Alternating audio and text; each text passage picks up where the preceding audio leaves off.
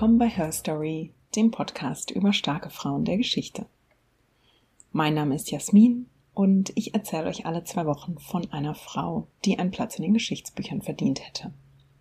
Bevor wir loslegen, natürlich als erstes wie immer ein großes Dankeschön für eure Nachrichten, die mich per E-Mail auf Twitter und Instagram erreicht haben, für eure Themenvorschläge, die meine Liste bestätigt wachsen lassen und natürlich auch ein ganz großes Dankeschön an diejenigen von euch, die Her Story auf Steady unterstützen und damit helfen, für die Kosten, die bei der Produktion so anfallen, mit aufzukommen.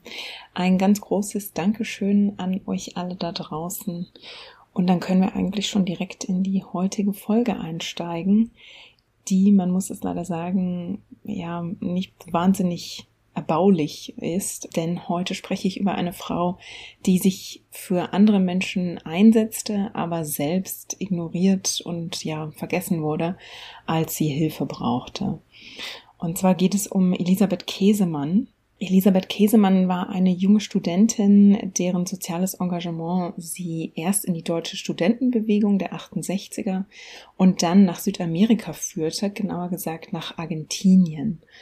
Sie ging nach Argentinien, um dort den Ärmsten zu helfen und geriet dabei mitten in die Militärdiktatur. Und in dieser Militärdiktatur wurde sie gerade aufgrund ihres sozialen Engagements als Gegnerin des Regimes angesehen. Sie wurde dann 1977 von den Militärs verschleppt und monatelang in einem Folterzentrum festgehalten wurde. Und in dieser Zeit hätte sich die deutsche Regierung um ihre Freilassung bemühen können. Das tat sie aber nicht. Und da spielte nicht nur die deutsche Regierung mit rein, sondern auch der Fußball. 1978 fand ja die Fußballweltmeisterschaft in Argentinien statt. Und Elisabeth Käsemann wurde also nicht befreit. Sie wurde ermordet und ihr Fall ist wirklich ein sehr dunkles und trauriges Beispiel für, ja, das Wegsehen der deutschen Außenpolitik und auch für das Wegsehen des Deutschen Fußballbunds und auch des Internationalen Fußballverbands der FIFA. Also Elisabeth Käsemanns Biografie beginnt am 11. Mai 1947 in Gelsenkirchen. Sie wird als jüngstes von vier Kindern von Margret und Ernst Käsemann geboren und die Familie zog häufiger um, weil der Vater Ernst Käsemann Theologieprofessor war. Der war in der Bundesrepublik auch ähm, sehr bekannt und arbeitete also an verschiedenen Universitäten, bis er 1959 schließlich nach Tübingen berufen wurde und dann dort lehrte. Und zu diesem Zeitpunkt war Elisabeth also knapp zwölf Jahre alt. Sieben Jahre später, 1966, machte sie dann Abitur und wurde also als junge Frau genau in der Zeit erwachsen, in der sich ja in Deutschland die Studentenbewegung zu formieren begann. Also diese Generation, die in den 1960ern politisch aktiv wurde, setzte sich ja sehr aktiv mit der deutschen Nazi-Vergangenheit auseinander. Das ist die Generation, die ihre Eltern und Großeltern fragte, was sie denn während der Nazi-Zeit gemacht hatten. Diese Generation begehrt also dagegen auf, dass alte Nazi-Funktionäre als Richter oder Politiker trotz ihrer NS-Vergangenheit in der Bundesrepublik weiter Karriere machten und relativ unbehelligt leben konnten.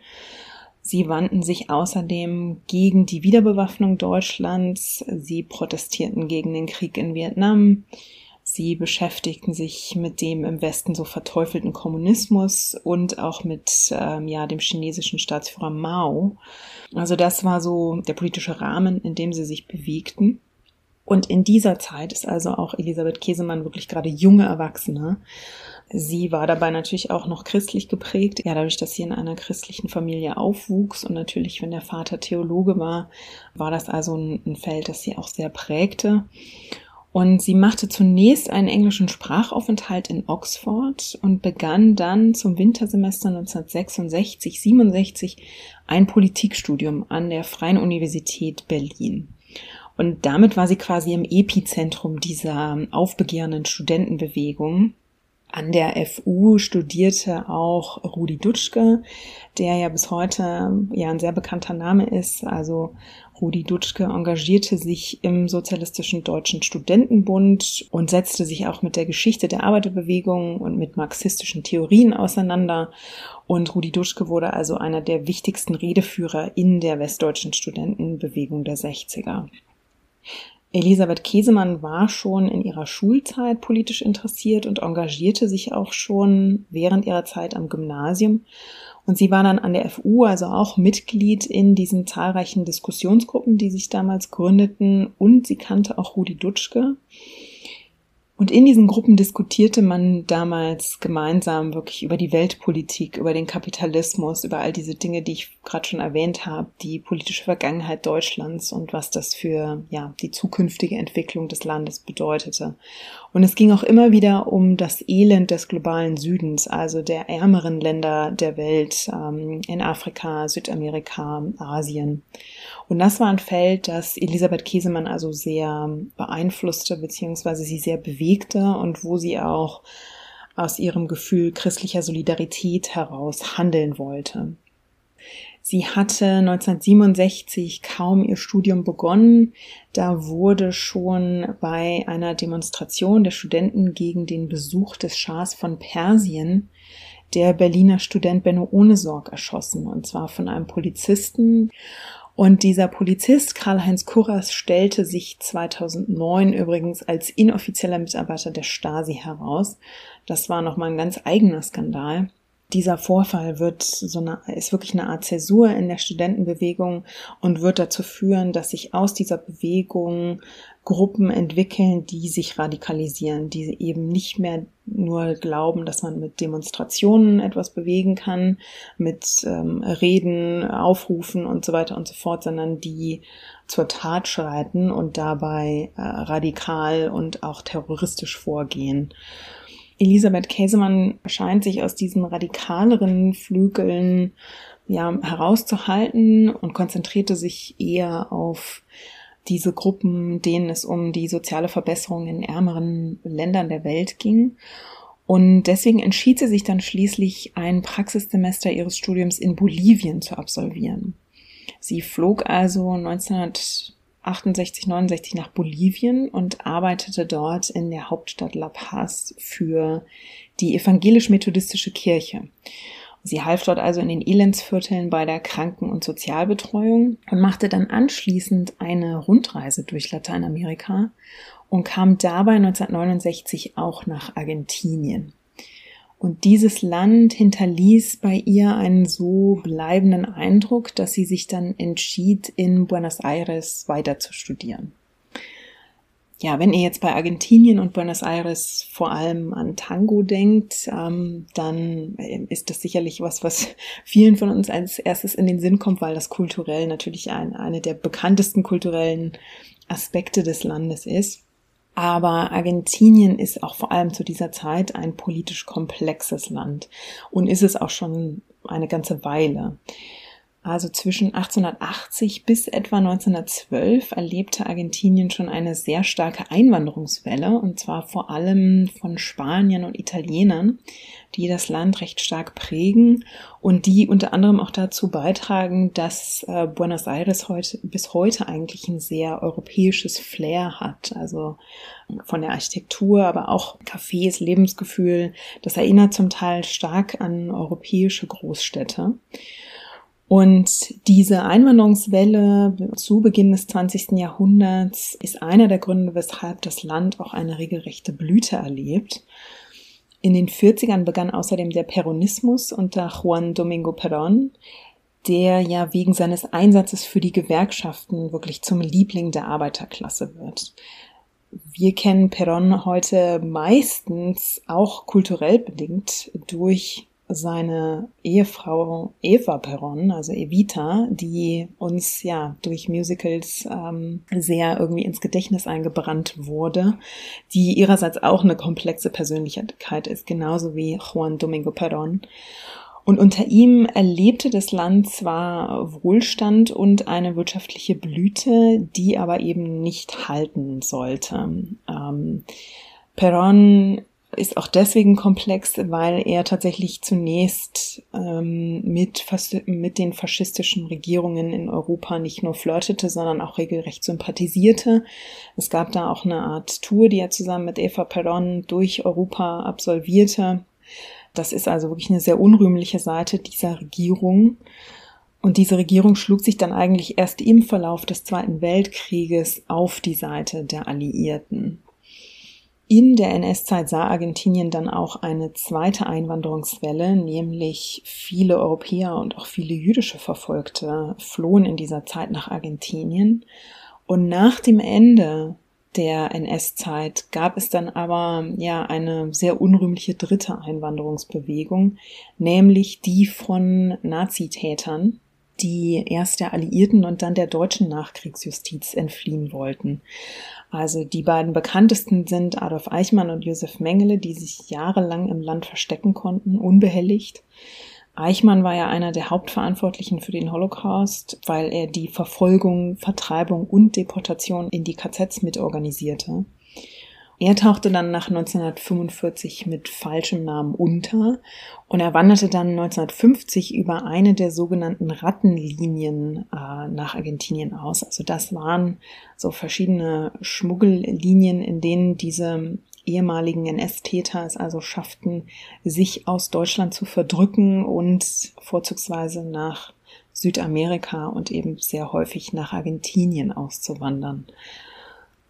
Und Eichmann lebte dann tatsächlich bis 1960 sehr unbehelligt unter dem Namen Ricardo Clement, später als Ricardo Eichmann, nahm also tatsächlich sogar seinen, seinen ähm, ja, richtigen Nachnamen wieder an und fühlte sich entsprechend sicher, bis er dann 1960 vom israelischen Geheimdienst aus Argentinien gekidnappt und nach Israel entführt wurde dort ja dann vor Gericht gestellt, zum Tode verurteilt und 1962 dann hingerichtet wurde. Also ich kann euch auch empfehlen, zu dem Fall mal weiter zu lesen. Heute geht es ja ein bisschen um ähm, ja das Versagen deutscher Politik, denn beim Fall Eichmann soll es so gewesen sein, dass der Aufenthaltsort den deutschen Bundesnachrichtendienst schon 1952 bekannt gewesen sein soll und eventuell sogar auch dem damaligen Kanzler Konrad Adenauer. Also da wird eben deutlich, wie zögerlich die NS-Aufarbeitung in Nachkriegsdeutschland betrieben wurde und wie an oberster Stelle zum Teil auch einfach weggesehen wurde. Zurück zu Elisabeth Käsemann. Also sie legte 1969, als sie dann nach Buenos Aires zog, das argentinische Abitur ab und sie begann dann mit einem Wirtschaftsstudium an der Universität Buenos Aires. Sie verdiente sich dann dadurch Geld hinzu, dass sie als Sekretärin arbeitete und sie übersetzte auch äh, vom Argentinischen ins Deutsche und zurück. Daneben arbeitete und engagierte sie sich auch weiterhin in politischen Organisationen. Also ähnlich wie schon in Deutschland sucht sie also nach Wegen, um sich sozial zu engagieren. Und in dem Fall ist es auch so, dass sie sich eben für die sozial benachteiligten Mitglieder der argentinischen Bevölkerung einsetzt. Also sie half bei Alphabetisierungskampagnen, um Menschen das Lesen und Schreiben beizubringen. Und sie organisierte zum Beispiel Unterstützung für bedürftige Familien. In dieser Zeit, in der sie sich engagiert, merkt sie, wie um sie herum die politischen Zustände in Argentinien immer chaotischer werden. Also das Land war schon seit Jahren politisch instabil und Juan Domingo Perón war zwischenzeitlich sogar im Exil, kehrte dann 1973 aus dem Exil zurück, starb aber nur wenige Monate später. Und nach seinem Tod übernahm dann seine Witwe Isabel Perón die Macht. Das ist die Frau, die er nach Evita geheiratet hatte. Und Isabel Perón hatte zu wenig Erfahrung mit den Regierungsgeschäften und offenbar auch keinen fähigen Beraterstab um sie herum. Also das Chaos im Land verschärfte sich zusehends. Es gab ein Ringen um die Macht von linken und rechten extremistischen Gruppen. Es kam ständig zu Streiks und die Situation im Land wurde einfach immer volatiler und äh, die Stimmung wurde auch immer explosiver, man merkte, dass sich etwas anbahnte. Und das entlud sich dann am 24. März 1976, als das argentinische Militär putschte und anschließend eine Militärdiktatur errichtete. Die regierte dann sechs Jahre lang und bis zu ihrem Ende 1983 gab es systematische Verfolgungen und Ermordungen von KritikerInnen der politischen Opposition. Und schon in den fünf Monaten nach der Machtergreifung verschwanden 300 Menschen. Das war ein Trend, der sich danach noch wirklich sehr, sehr verstärken sollte. Also verdächtig und gefährdet war eben jeder und jede, die sich sozial engagierten. Also Sozialistinnen, Gewerkschafterinnen und Studentinnen waren in Gefahr, Sie wurden entführt, viele von ihnen wurden gefoltert und unzählige tauchten in den meisten Fällen wirklich nie mehr auf. Menschenrechtsorganisationen schätzen heute, dass in dieser sechsjährigen Militärdiktatur in Argentinien 30.000 Menschen ermordet wurden. Darunter sind rund 100 Deutsche und Deutschstämmige. Los Desaparecidos, also die Verschwundenen, nennt man diese Opfer der Diktaturen in Mittel- und Südamerika heute. Und in Argentinien wurden viele von ihnen auf sogenannten Todesflügen ermordet. Also man flog die Gefangenen auf den Rio de la Plata hinaus, den großen Fluss, stieß sie dann aus dem Flugzeug und ließ sie im Wasser einfach ertrinken. Und diese Leichen wurden nie gefunden. Das heißt, diese Menschen sind also wirklich bis heute verschwunden, konnten nie von ihren Familien und ihren Angehörigen beerdigt und verabschiedet werden. Selbst in dieser Situation, in der Elisabeth Käsemann also ähm, eindeutig mitbekam, wie gefährlich es im Land wurde, auch für sie, in dieser Situation engagierte sie sich weiter für die politisch Verfolgten und gehörte dann also auch bald selbst zu den Verfolgten. Sie half Menschen dabei, aus dem Land zu fliehen und ihr damaliger Freund Sergio Bufano wollte mit ihr eigentlich auch Argentinien verlassen, also er versuchte sie zu überzeugen, das Land zu verlassen. Und sie besorgte ihm dann zwar einen falschen Pass, Sie selbst aber blieb im Land, weigerte sich also, Argentinien zu verlassen. Ungefähr ein Jahr nach der Machtergreifung, nach diesem Putsch der Militärdiktatur, nämlich am Abend des 8. März 1977, besuchte Elisabeth Käsemann dann eine Freundin, die Theologiestudentin Diana Austin, mit der verbrachte sie den Abend und ließ sich dann am Ende des Abends den Mantel der Freundin und wollte ihn am kommenden Morgen um 8 Uhr zurückbringen.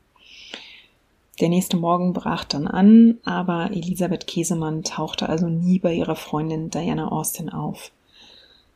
Die ahnte dann schon, was ihrer Freundin eventuell widerfahren war, und zwei Tage später wurde Diana Austin selbst von den Militärs in ihrer Wohnung in Buenos Aires abgeholt und verschleppt. Sie kam selbst in ein Foltergefängnis, und Diana Austin erinnerte sich später, dass dieses ganze Gebäude nach Schweiß und Angst roch, dass sie dort ständig Schreie hörte und dass sie in diesem Gebäude auch die Schreie ihrer Freundin Elisabeth Käsemann hören konnte, weil Elisabeth Käsemann Spanisch mit einem starken deutschen Akzent sprach. Diana Austin wurde dann freigelassen, schon wenige Tage nachdem sie verschleppt worden war, weil sich nämlich ihre Heimat für sie eingesetzt hatte, nachdem sie von ihrer Verschleppung erfahren hatte. Und unmittelbar nach ihrer Freilassung machte Diana Austin eine Aussage und berichtete also in dieser Aussage auch, dass die deutsche Elisabeth Käsemann verschleppt worden war und hier beginnt also dieses wirklich sehr dunkle Kapitel der deutschen Außenpolitik, bei dem sich Deutschland auch schuldig gemacht hat. Also Diana Austin hatte unmittelbar nach ihrer Freilassung die Eltern von Elisabeth Käsemann über die Verhaftung ihrer Tochter informiert. Und ihr Vater Ernst Käsemann wandte sich dann noch Ende März an die deutsche Botschaft und spätestens am 22. März 1977, also knapp zwei Wochen nach der Verschleppung, wussten die deutschen Behörden also Bescheid, dass eine deutsche Staatsbürgerin von der argentinischen Militärdiktatur verschleppt wurde und misshandelt wurde. Und noch am 31. März 1977 gab es ein Telefax der deutschen Botschaft in Argentinien, das besagt, eine Elisabeth Käsemann sei im Land nicht bekannt. Man habe mehrere Anfragen an die argentinischen Behörden gestellt, die hätten aber angegeben, ihnen sei keine Elisabeth Käsemann bekannt. Da hätte die deutsche Botschaft jetzt äh, nachfragen können, denn dem damaligen Botschafter Hans-Jörg Kastel der damals ja also für Deutschland Botschafter in Buenos Aires war, der hatte in einem ZDF-Interview gesagt, dass in Argentinien zu diesem Zeitpunkt eine Diktatur herrsche und Menschen mit linker politischer Gesinnung in unmittelbarer Gefahr schwebten. Also die politische Lage im Land war der Bundesrepublik glasklar bekannt. Jetzt muss man dazu sagen, dass in den 70ern linkspolitisch eingestellte Menschen in der Bundesrepublik selbst auch argwöhnisch betrachtet wurden und ja zuweilen auch beinahe unter Generalverdacht standen. Deutschland wurde ja in den 70er Jahren von der Debatte um den Linksterrorismus wirklich stark geprägt, weil sich eben aus der 68er Bewegung linksterroristische Gruppen formiert hatten. Also es gab die Bewegung 2. Juni in Berlin, die sich nach dem Todestag von Benno Ohnesorg benannt hatte. Diese Bewegung 2. Juni beging Banküberfälle, Bombenattentate und entführte 1975 auch den CDU-Politiker Peter Lorenz. Dessen Freilassung wurde erpresst, äh, nämlich gegen die Freilassung von Terroristen. Das war das einzige Mal, dass sich die Bundesrepublik auf einen Austausch einließ. Und noch bekannter als die Bewegung 2. Juni ist natürlich die Rote Armee-Fraktion, RAF, um Ulrike Meinhof, Gudrun Enslin und Andreas Bader. Und dieser RAF war seit 1970 in der Bundesrepublik aktiv, beging ebenfalls Banküberfälle, Bombenattentate, Entführungen und Morde. Über 30 Morde gehen insgesamt auf das Konto der Terrorgruppe. Und wenn man sich jetzt überlegt, als dieser Fall Elisabeth Käsemann aufpoppt, wird die Bundesrepublik wirklich seit einigen Jahren schon von Linksterrorismus und wirklich Gräueltaten immer wieder erschüttert. Also 1975 war die RAF für die Geiselnahme in der deutschen Botschaft in Stockholm verantwortlich. Dort ermordeten sie dann zwei Geiseln, den Militärattaché Oberstleutnant Andreas von Mirbach und Wirtschaftsattaché Heinz Hillegaard. Und nur einen Monat nach der Verschleppung von Elisabeth Käsemann in Argentinien ermordete die RAF am 7. April 1977 Generalbundesanwalt Siegfried Buback, seinen Fahrer Wolfgang Göbel und den Leiter der Fahrbereitschaft Georg Wurster. Die RAF bekannte sich also zu diesem Mordanschlag und die Bundesrepublik steckte in diesen Jahren also wirklich in höchster Alarmbereitschaft gegenüber Terrorismus von links und war dann auch vergleichsweise schnell geneigt, linkspolitisch eingestellte Personen zu verdächtigen, radikal und vielleicht staatsfeindlich eingestellt zu sein. Das ist also das politische Klima in Deutschland, wo auch so ein Stück weit ja Paranoia zu dieser Zeit ähm, mit hineinspielt. Und das kann dann auch mit hineingespielt haben, weshalb man also bei einem Engagement für die Freilassung von Elisabeth Käsemann zögerlich war. Es gibt aus dem Jahr 2014 eine Dokumentation über den Fall von Elisabeth Käsemann, in der also dieser damalige deutsche Botschafter in Buenos Aires, Jörg Kastel, sich zu genau solchen Verdächtigungen auch versteigt und sagt, ich glaube, sie, also Elisabeth Käsemann, wäre auch bereit gewesen, Bomben zu werfen. Und ja, also damit ähm, steht Kastel also zum einen für diese ähm, politische Paranoia, die damals in Deutschland herrschte, plappert aber auch die Ideologie der argentinischen Diktatur nach, die eben genau diese sozial engagierten Menschen wie Käsemann als vermeintliche Terroristen verfolgte.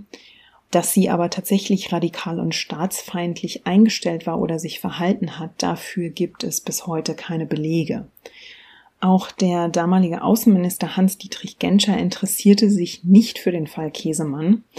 Also während Diana Austin und auch französische Gefangene freikamen, weil sich ihre Regierungen vehement für sie einsetzten, war das in Deutschland eben nicht der Fall. Es gab weder einen öffentlichen Protest, es gab keinen Krisenstab und es gab auch keine ähm, dringende Nachfragen an die argentinischen Behörden. Und das, obwohl die politischen Vorgänge in Argentinien zu dieser Zeit äh, so weit bekannt waren, dass die USA zum Beispiel Argentinien wegen schwerer Menschenrechtsverletzungen mit einem Waffenembargo belegt hatten. Da kommen wir jetzt auch schon zum dunklen Kern der Geschichte, nämlich Deutschland war zu dieser Zeit wirtschaftlich dick im Geschäft mit der Diktatur. Also der Staatssekretär des Auswärtigen Amtes verhandelte in Buenos Aires über den Verkauf eines deutschen Atomkraftwerks für drei Milliarden Mark. Die Bundesrepublik wurde, obwohl also die USA dieses Waffenembargo verhangen hatte, äh, die Bundesrepublik stieß in diese Lücke und wurde in dieser Zeit zum wichtigsten Waffenlieferanten der Militärdiktatur in Argentinien. Die deutsche Rüstungsindustrie verdiente also in dieser Zeit prächtig, und abgesehen davon, dass diese Geschäfte natürlich moralisch verwerflich sind, hätte man sie aber wenigstens im Fall Käsemann als Druckmittel nutzen können. Also die Bundesregierung hätte den Argentiniern sagen können, wenn ihr die nächste Lieferung haben wollt, müsst ihr diese junge Deutsche freilassen. Die Bundesrepublik hat aber nichts dergleichen getan. Am 20. Mai 1977 gab es für die deutsche Diplomatie sogar eine, ja, eine wirkliche Chance, das Leben von Elisabeth Käsemann zu retten. Die Militärs hatten nämlich einen Freikauf angeboten. Und zwar hatte sich, hatte ein deutscher Pfarrer in Buenos Aires vermittelt, Armin Ile hieß der, der hat es also irgendwie geschafft, mit den Militärs in Verbindung zu treten und es kam also die Idee auf, Elisabeth Käsemann freizukaufen. Und dieses Angebot wurde laut Pastor Ile nicht einmal in Erwägung gezogen. Also die Bundesrepublik stellte die Ohren auf Durchzug und ja, verweigerte sich einfach in diesem, äh, in diesem Fall tätig zu werden. Während die Regierung also das Schicksal von Elisabeth Käsemann ignorierte, wurde sie wie auch die anderen Gefangenen in dieser Zeit wochenlang der Folter ausgesetzt. Also ich erspare euch die Details, die sind wirklich furchtbar.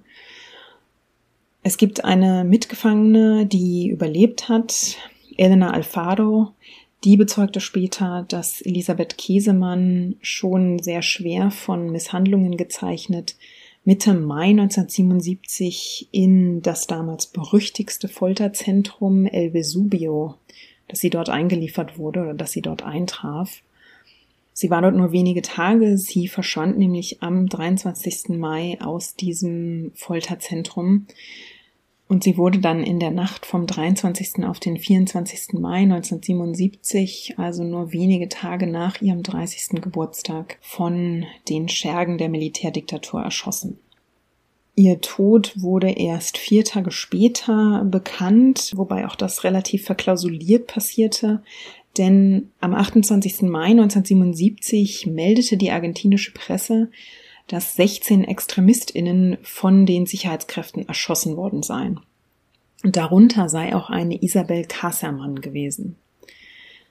Dann endlich wacht die deutsche Botschaft auf und fordert jetzt doch mal Antworten ein, weil in diesem Artikel zumindest benannt wird, dass es sich dabei um eine Ausländerin gehandelt haben soll. Die deutsche Botschaft fragt dann also endlich doch mal nach und eine Obduktion vom 2. Juni 1977 stellte dann fest, dass diese Isabel Kassermann also tatsächlich Elisabeth Käsemann sei. Man entschied sich dann auf deutscher Seite trotzdem dagegen, diesen Fall öffentlich zu machen, denn zu dieser Zeit stand noch etwas ganz anderes buchstäblich auf dem Spiel, nämlich der Fußball. 1978 war nämlich die Weltmeisterschaft in Argentinien angesetzt. Man hätte also diesen Sport auch wirklich als Druckmittel nutzen können, um für Elisabeth Käsemanns Freilassung zu kämpfen.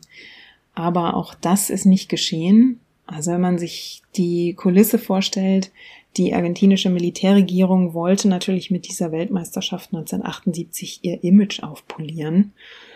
Und einen ersten Vorgeschmack darauf gab ein Freundschaftsspiel zwischen Deutschland und Argentinien am 5. Juni 1977. Dieses Spiel war natürlich wochenlang im Voraus geplant und man hätte also dieses Spiel auch als Druckmittel verwenden können. Denn der DFB wusste tatsächlich Bescheid über den Fall Käsemann, der war informiert worden. Man hätte dieses lang geplante Spiel mit Hinweis auf die Verschleppung von Elisabeth Käsemann also eigentlich absagen können, um die Militärdiktatur unter Druck zu setzen oder mit einer Absage drohen können. Der deutsche Botschafter Jörg Kastel hatte nämlich den damaligen DFB-Präsidenten Hermann Neuberger über den Fall Käsemann informiert. Aber der DFB-Präsident entschied sich zu schweigen. Und Neuberger erfuhr dann sogar vor dem Spiel noch, dass Elisabeth Käsemann also mittlerweile ermordet worden war, verlor weiterhin kein Wort und die damaligen Nationalspieler, darunter Berti Vogt und Paul Breitner, die wussten beim Anpfiff nichts von Käsemanns Tod, erfuhren dann aber nach dem Länderspiel davon. In dieser Doku, die ich erwähnt habe von 2014, findet Paul Breitner dann auch klare Worte für dieses Verhalten und sagt, die haben nicht mal ausgelotet, ob es überhaupt für den DFB eine Möglichkeit gegeben hätte, mit irgendjemandem zu verhandeln, mit irgendjemandem zu reden. Er sieht da eine Schuld beim DFB und ist davon auch empört denn die Nachricht von Elisabeth Käsemanns Tod wurde dann erst am 6. Juni, also nach diesem Freundschaftsspiel, auch in Deutschland bekannt. Ihre Familie musste am Ende dann sogar noch ein Schmiergeld von 22.000 Dollar zahlen, um die Leiche von Elisabeth Käsemann nach Deutschland überführen zu können. Und in Deutschland ließ die Familie dann eine zweite Obduktion durchführen, bei der dann nicht nur zahlreiche Verletzungen durch Folter festgestellt wurden, sondern die Gerichtsmediziner stellten auch fest, dass Elisabeth Käsemann also durch Nahschüsse in den Nacken hingerichtet wurde. Also diese offizielle argentinische Erklärung, man habe dort ähm, ExtremistInnen in einem Feuergefecht erschossen, die war natürlich total erfunden. Elisabeth Käsemann und 15 weitere Gefangene waren ja schlichtweg hingerichtet worden. Und obwohl die Umstände ihres Todes also damit wirklich offiziell in einem anderen Licht erscheinen, bleibt die Bundesregierung auch dazu still. Margret und Ernst Käsemann bestatten dann am 16. Juni 1977 ihre Tochter, ohne ja, da wirklich irgendeine Unterstützung oder irgendeinen Beistand, irgendein Wort der Bundesregierung zum Schicksal ihrer Tochter gehört zu haben. Ein Jahr nach dem Mord an Elisabeth Käsemann fand dann 1978 die Fußballweltmeisterschaft in Argentinien statt. Udo Jürgens sang damals mit der Nationalmannschaft Buenos Dias Argentina und die deutschen Fußballer sagten in die Mikrofone der Journalistinnen, sie kämen nur für den Fußball nach Argentinien. Wenn uns das also bekannt vorkommt, dieses wir machen keine Politik, das konnte man auch in den 70ern schon sehr gut. Die deutsche Nationalmannschaft bezog ihr Quartier nahe der argentinischen Stadt Cordoba und dieses Quartier war übrigens ganz in der Nähe eines Folterzentrums des Geheimdienstes. Argentinien gewann die Weltmeisterschaft 1978 nach einem sehr fragwürdigen Halbfinale. Also diese ganze Weltmeisterschaft steht wirklich unter einem sehr, sehr fragwürdigen Stern. Und selbst das Stadion in Buenos Aires, in dem das Endspiel ausgetragen wurde, das lag nur wenige hundert Meter vom größten Folterzentrum des Landes, nämlich der ESMA, entfernt. Und während dort also Menschen gequält wurden, jubelte die Militärdiktatur im Stadion über den Turniersieg. Also wenn wir uns heute darüber aufregen und ärgern, dass die FIFA mit osteuropäischen Nationalisten wie Viktor Orban auf Schmusekurs ist, und dass man bei den Menschenrechtsverletzungen in Katar wegsieht, dann muss man leider auch sagen, das ist wirklich ein alter Hut. Ernst Käsemann, der Vater von Elisabeth Käsemann, sagte 1984 über den Fall, die BRD hat teils feige und teils dumm gehandelt und nicht so reagiert, wie sie nach dem ersten Artikel des Grundgesetzes hätte reagieren müssen, denn der besagt ja immerhin, die Würde des Menschen ist unantastbar. Sie zu achten und zu schützen ist Verpflichtung aller staatlicher Gewalt. Er warf dem Auswärtigen Amt damals vor, ein verkaufter Mercedes, war seine Wortwahl damals, ein verkaufter Mercedes sei wichtiger als das Menschenleben eines deutschen Bürgers. Und Ernst Käsemann reichte schließlich sogar Klage gegen die Bundesrepublik ein, wegen unterlassener Hilfeleistung. Diese Klage wurde aber abgewiesen. Man muss also wirklich sagen, dass die Familie sehr, sehr lange allein gelassen wurde. Nicht nur im Kampf darum, Elisabeth Käsemann zu retten, sondern auch danach in ihrer Trauer. Als Ernst Käsemann dann 1998 starb, gründete sich in Nürnberg die Koalition gegen Straflosigkeit, die sich weiter für eine Aufarbeitung dieses Falles einsetzte. Und schließlich bewegte sich dann auch Jahrzehnte später die deutsche Justiz und stellte tatsächlich Strafbefehle gegen die argentinischen Generäle, die damals Teil der Militärdiktatur waren, und forderte dann auch deren Auslieferung. Dazu kam es dann aber nie, weil die Amnestiegesetze in Argentinien noch bis 2003 die Schergen des Regimes schützten und erst 2005 von dem obersten Gericht in Argentinien diese Annullierung der Amnestie bestätigt wurde. Und danach setzte dann eine Aufarbeitung durch die argentinische Justiz ein. Also nach der Annullierung dieser Amnestie wurden dann über 180 Ex-Militärs angeklagt und auch verurteilt. Und 2010, also wirklich Jahrzehnte nach dem Mord an Elisabeth Käsemann, wurden dann acht Generäle und Verantwortliche für die Morde im Folterzentrum El Vesubio vor Gericht gestellt. Insgesamt wurden sie für 157 Fälle von Menschenrechtsverletzungen angeklagt auch Elisabeth Kiesemann wurde in diesem Prozess als eines der Opfer geführt. Der Hauptangeklagte, der dieses Folterzentrum El Vesubio geführt hatte, der starb kurz vor der Urteilsverkündung an Herzversagen, weil das natürlich ein Prozess gegen sehr alte Männer war. Die übrigen Angeklagten wurden dann am 14. Juli 2011 zu lebenslänglich verurteilt. Und das Besondere ist, dass die deutsche Bundesregierung hier in diesem Prozess als Nebenklägerin aufgetreten ist und sie ist damit eine der ersten ausländischen Regierungen, die in einem solchen Prozess ja als Nebenklägerin auftrat.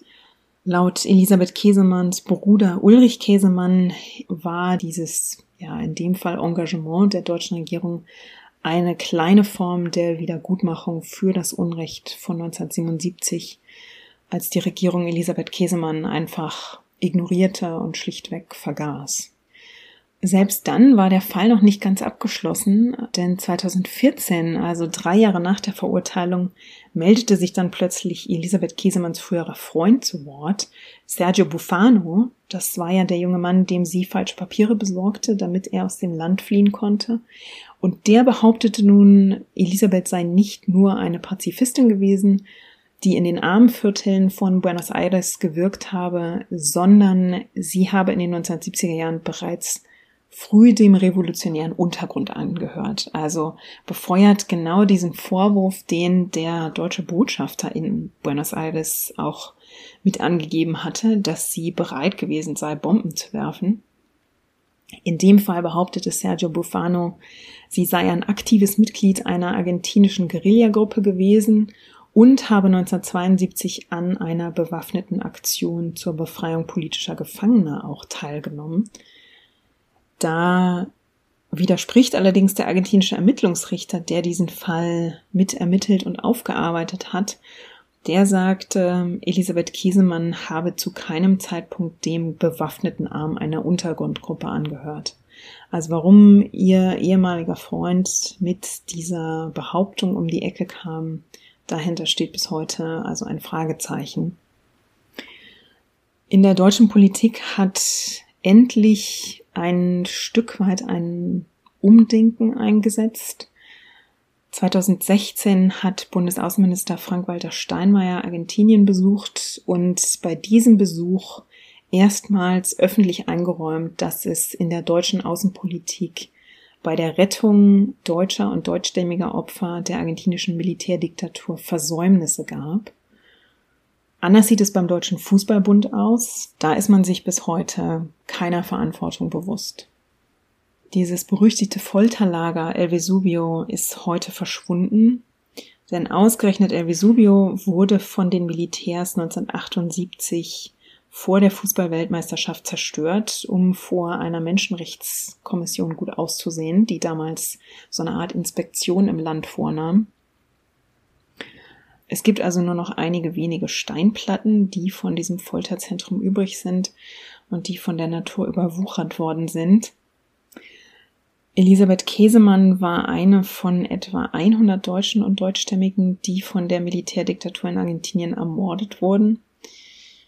Seit 2014 engagiert sich ihre Nichte Dorothee Weidbrecht mit einer Stiftung, nämlich mit der Elisabeth Käsemann Stiftung, die ihren Sitz in Stuttgart hat, für die Aufarbeitung staatlicher Menschenrechtsvergehen in Lateinamerika und Europa. Also ihr geht es natürlich auch um die Erinnerung an ihre Tante Elisabeth Käsemann, aber eben auch um die Aufarbeitung dieses Unrechts und dieses dunklen Kapitels in der deutschen Außenpolitik.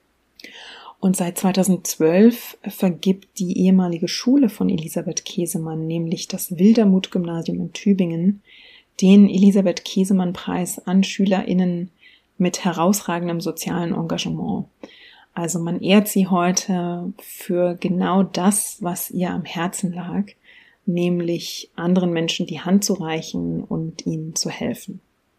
Und mit dieser Erinnerung an Elisabeth Käsemann beschließe ich die heutige Folge dann auch, die ja also heute ein ganzes Stück weit politischer war und ja ein, wie gesagt, recht dunkles Kapitel einmal beleuchtet hat in der deutschen Außenpolitik. Wenn ihr dazu Gedanken habt, könnt ihr mir gerne per E-Mail schreiben an feedback at herstorypod.de oder ihr lasst mir einen Kommentar auf Twitter oder Instagram da. Dort findet ihr mich jeweils unter dem Handle at herstory-pod. Und ihr könnt natürlich den Podcast auch unterstützen auf Steady. Den Link dafür packe ich euch wie immer in die Show Notes. Damit sind wir also am Ende der heutigen Folge. Wir hören uns wieder in zwei Wochen mit einer neuen Frauenbiografie. Und bis dahin, wie immer, lasst es euch gut gehen.